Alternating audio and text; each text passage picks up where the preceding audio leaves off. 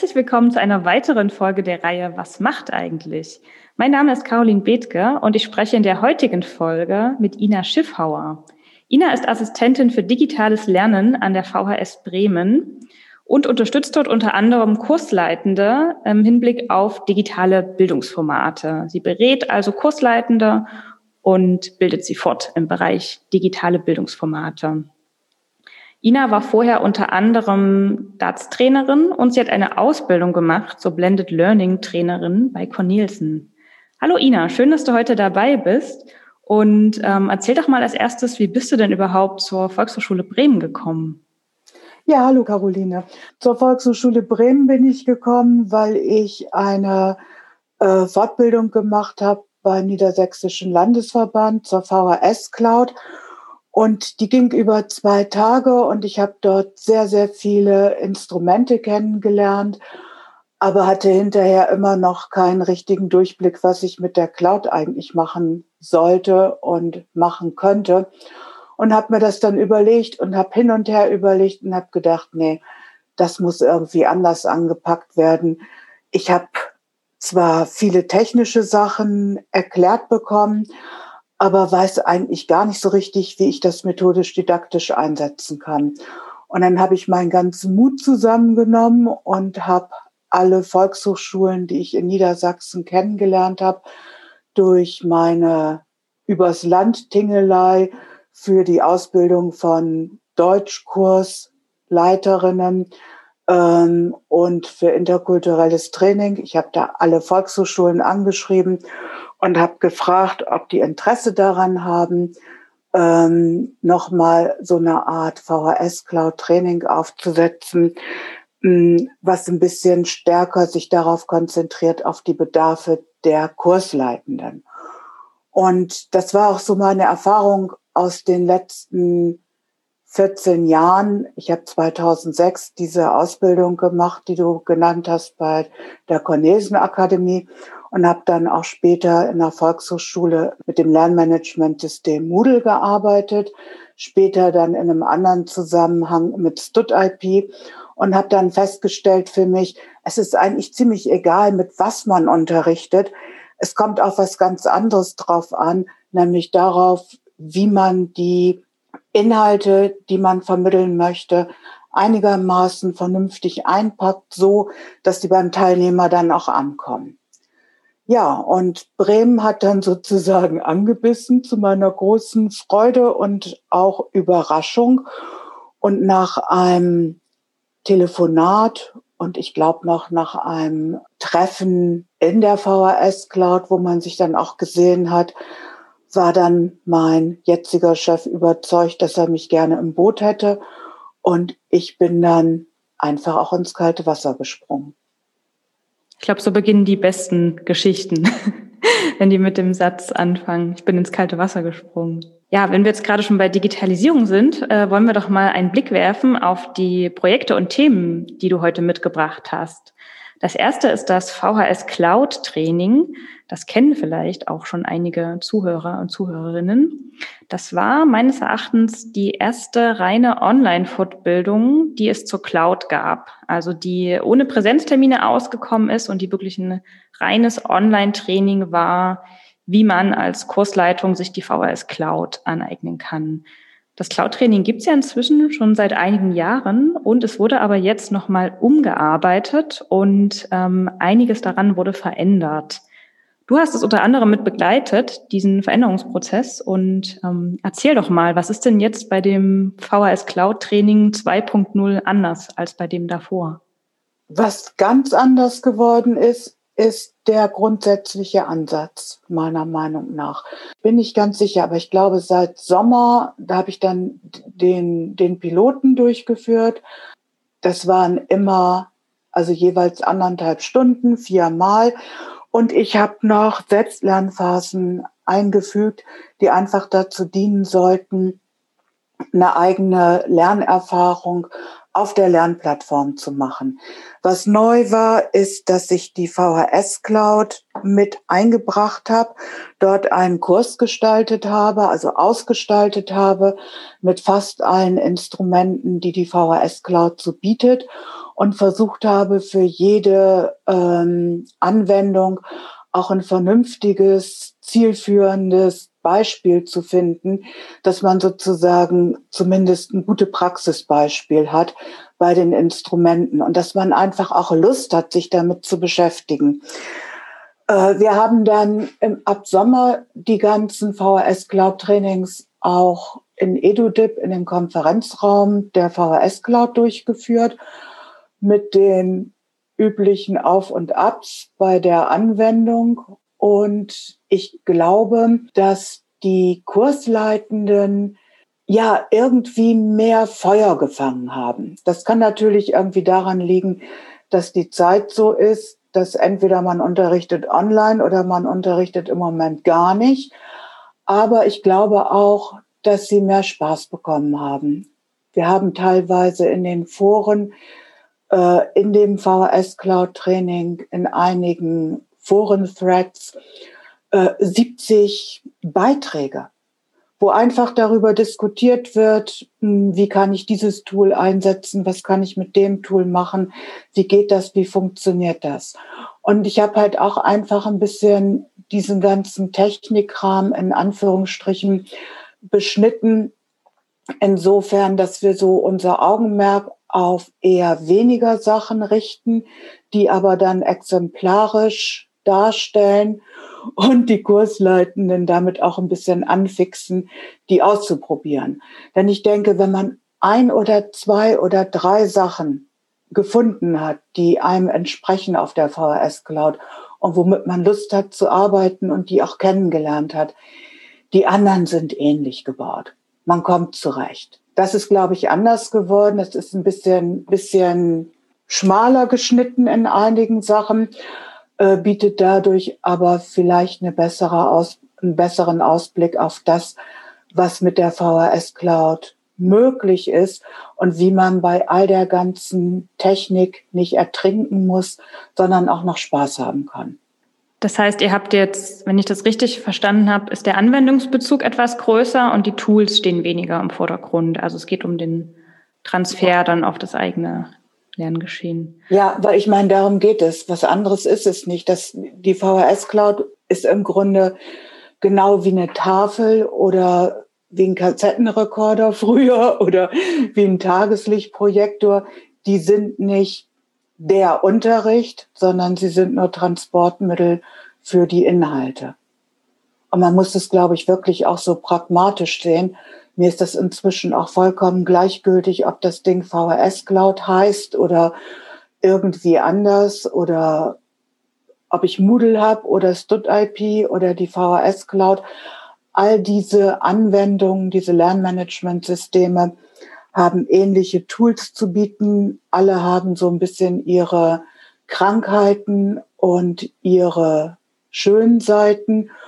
Und wichtig ist doch einfach, dass sie als Transportmittel äh, dafür dienen können, die Information von meinem Kopf in den Kopf der Teilnehmenden zu bringen. Und wenn das Ganze noch ein bisschen ansprechend und mit ein bisschen Freude passiert, wow, dann haben wir es eigentlich geschafft und sind bei Erwachsenenbildung, so wie ich es mir vorstelle. Und über diese VHS Cloud hinaus gibt's dann ja auch noch die Gruppe VHS Cloud Dialog, die denjenigen offen steht, die bei uns am VHS Cloud Training teilgenommen haben, weil wir der Ansicht sind, dass 8 UE plus 8 UE Selbstlernphase, also insgesamt 16 UE, nicht unbedingt ausreichen, um Fachmann oder Fachfrau auf der VHS Cloud zu sein. Du hast äh, noch ein zweites Fortbildungsformat mitgebracht, über das wir jetzt mal sprechen wollen. Und zwar habt ihr noch ein Format ebenfalls für Kursleitungen, das nennt sich Online-Lehren an der Volkshochschule, Impulse und Erfahrungsaustausch.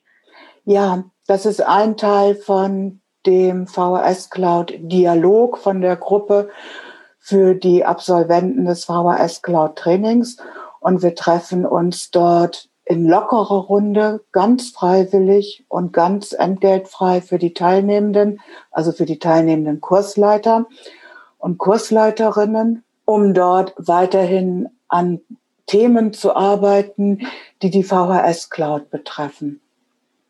Was sind denn das so für Themen? Kannst du da mal ein Beispiel für nennen, mit was ihr euch da so beschäftigt? Ja, ich habe gerade noch mal nachgeguckt, um mich daran zu erinnern. Das erste Thema, was wir bearbeitet haben, das war das Thema Notfallkoffer. Was mache ich wenn? Und bezieht sich eigentlich mehr auf die, auf das Videoconferencing-Tool der VHS Cloud auf EduDip, wie das funktioniert, was man damit machen kann, wie man die verschiedenen Dinge einsetzen kann und vor allen Dingen wurden dort dann den Kursleitenden auch die Folien mal vorgestellt, die wir immer gerne mal zur Anmoderation benutzen. Also dass die Tools praktisch ausprobiert werden mit den Teilnehmenden, äh, dass sie wissen, was sie tun können, wenn mal wieder alles stockt und irgendwas wackelt und fiebt und tut. Und damit haben wir uns beschäftigt beim ersten Treffen und dann war der Wunsch der Kursleitenden mal darüber zu sprechen, was kann man eigentlich machen, um die Teilnehmenden aktiv zu halten. Weil das ist ja oft irgendwie in diesem Format sehr, sehr schwierig, gerade auch wenn man in den Konferenzräumen unterrichtet und wenig mit der VHS Cloud eigentlich macht, sondern sie praktisch nur als Einflugschneise in das Konferenztool benutzt, dann ist immer so die Frage, Mensch, Leute, ich kann ja nicht drei Stunden lang reden, an die Teilnehmer dran reden. Es ist doch letztendlich ein Kurs, aber wie kriege ich die aktiv? Und was könnten die Probleme sein, dass verschiedene Teilnehmer, Gruppen oder Personen einfach so inaktiv sind, äh, dass ich von denen keine Rückmeldung bekomme? Wie macht man das? Und da haben wir dann zwei Sitzungen mit verbracht, mit Tipps und Tricks rund um die Teilnehmeraktivierung und sind dann beim vierten Mal dahin gegangen, dass wir Formulare mal erstellt haben. Und beim letzten Mal haben wir uns dann darüber unterhalten, was wir als Kursleitende noch gebrauchen könnten, was gut wäre, an Unterstützung zu haben für unsere Arbeit. Und davor hatten wir uns auch schon mal mit Veranstaltungsformaten beschäftigt. Und diese Themen für diesen Austausch, wo kommen die genau her? Also du hast jetzt bei dem einen Thema gesagt, das war ein direkter Wunsch von den Kursleitungen. Mhm. Woher kommen die anderen Themen? Bringst du die auch manchmal selber mit aus deiner Erfahrung? Wenn ich nichts bekomme von meinen äh, Kursleitenden, dass die etwas aufschreiben. Ich habe einen Foliensatz gemacht, wo dann auch immer die letzte Folie ist, Vorschläge fürs nächste Mal. Und wenn da nichts kommt, dann muss ich mir halt selber was ausdenken. Und ich denke, aus dem, was die ähm, Kursleitenden teilweise mitbringen an Fragen bei dem eher informellen Austausch, der hinterher noch kommt, ist eigentlich immer genug dabei. Ich finde das eine sehr interessante Entwicklung, die du ansprichst, weil ich den Eindruck habe, dass inzwischen viele Volkshochschulen und Landesverbände solche Peer-Formate oder informellen Sachen auch ausprobieren ähm, einfach nochmal zur Vertiefung neben diesen formalen Fortbildungen, die es ja überall gibt. Ich finde das auch sehr, sehr hilfreich und spannend und habe auch schon mal überlegt, ob ich das für die Leipziger mache.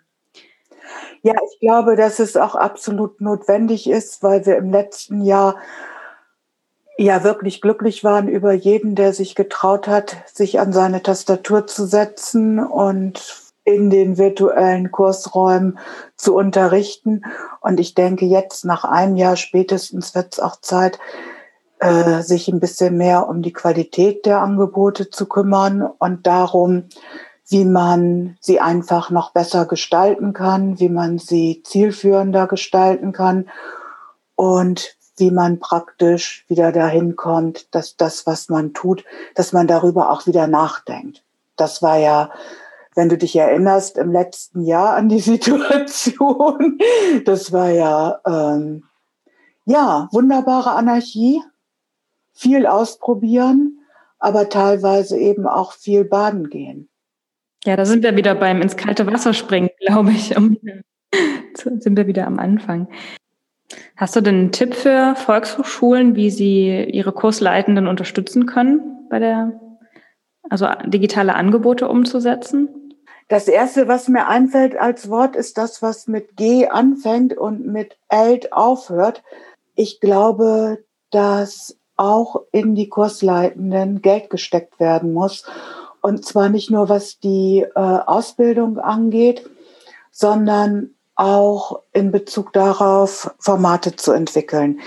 Es gibt sicherlich wie in den, wie seit eh und je, es gibt Kursleitende, die sind tolle Dozenten und Dozentinnen und machen ihren Job perfekt.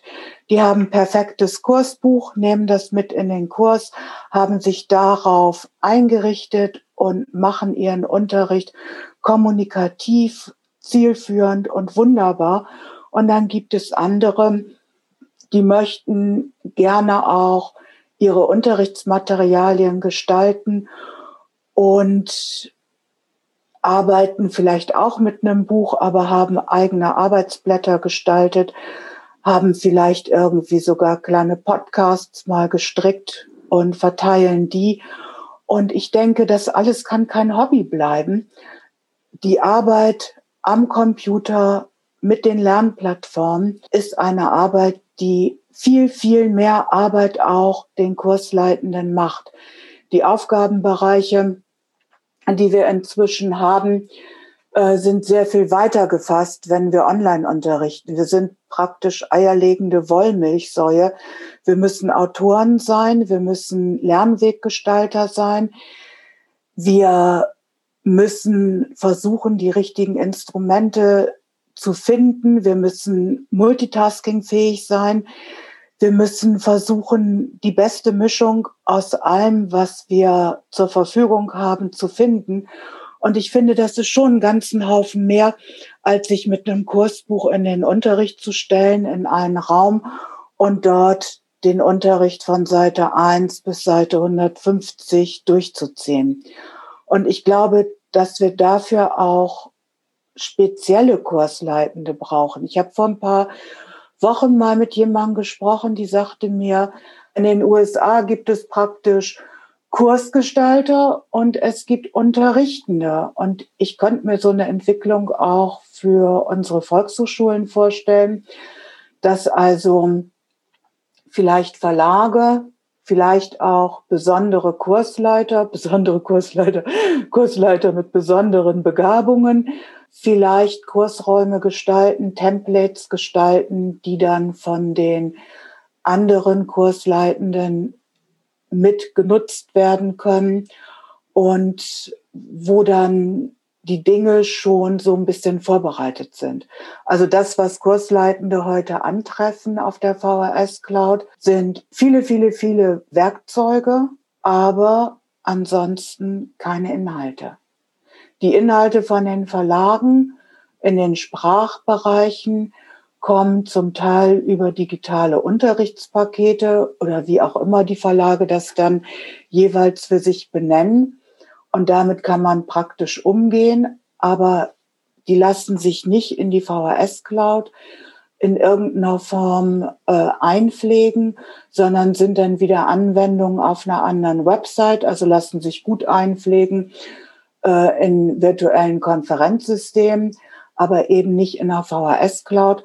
Und um für die VHS-Cloud attraktive Inhalte zu gestalten, braucht es unglaublich viel Zeit. Also wer jemals versucht hat oder daran mitgearbeitet hat, bei Verlagen äh, Lehrbücher zu erstellen, der weiß einfach, dass das eine, keine, keine Ein-Personen-Aufgabe ist, sondern eine Aufgabe für größere Teams, die halt jeweils das machen, was sie am besten können. Ja, ich bin auch gespannt, wie sich die Rolle von Kursleitungen dann perspektivisch auch noch verändern wird, auch durch die vielen Online-Settings, die wir jetzt haben. Ja, danke für deinen Einblick, liebe Ina, in die drei Themen und Projekte. Ich habe zum Abschluss noch drei ganz kleine kurze Fragen und du kannst die gerne kurz und knackig beantworten und ganz spontan, was dir dazu einfällt. Und zwar, über welches Tool oder welche Website bist du in letzter Zeit gestolpert, ähm, was du vielversprechend oder nützlich fandest? Keine Antwort, weiß ich nicht. Okay. Ich könnte dir von meinem letzten Film erzählen, den ich mir bei Arte angeschaut habe über einen meiner Lieblingswissenschaftler, Oliver Sacks, aber ich glaube, das gehört hier gar nicht her. Okay, kein Problem. Ähm, was ist denn deine liebste Netzwerkgruppe in der VHS Cloud? Eigentlich meine eigene, die VHS Cloud Dialog. Die finde ich toll, weil da einfach Bremer Dozentinnen und Dozenten und auch Kursleiterinnen aus Sachsen zusammenkommen, ihre Fragen dort hintragen und sich miteinander auf eine sehr, sehr offene Art auch austauschen. Die gefällt mir sehr gut. Okay. Was ist denn in deinen Augen aktuell die wichtigste Frage, mit der sich Volkshochschulen auseinandersetzen sollten? Ich glaube, das ist die Frage, wie sie ihre Angebote weiterhin modern und ähm, attraktiv halten können und vor allen Dingen, wie ihnen dieser Übergang in die digitalen Lernwelten gelingt. Das ist, glaube ich, eine der Fragen und wie sie dabei sowohl die Teilnehmerinnen mitnehmen können, aber auch die Kursleiterinnen. Danke, das sehe ich auch so und ich glaube, dass ihr in Bremen da auch schon auf einem sehr guten Weg seid und genau das ja auch schon tut für eure Kursleitungen. Liebe Ina, danke, dass du heute dabei warst und einen Einblick in deine Arbeit gegeben hast. Und wir schauen weiterhin gespannt nach Bremen und zum Cloud-Training und beobachten, was ihr so macht. Ich wünsche dir noch einen ganz schönen Tag und wir sehen uns wieder. Tschüss. Vielen Dank. Tschüss, Caroline.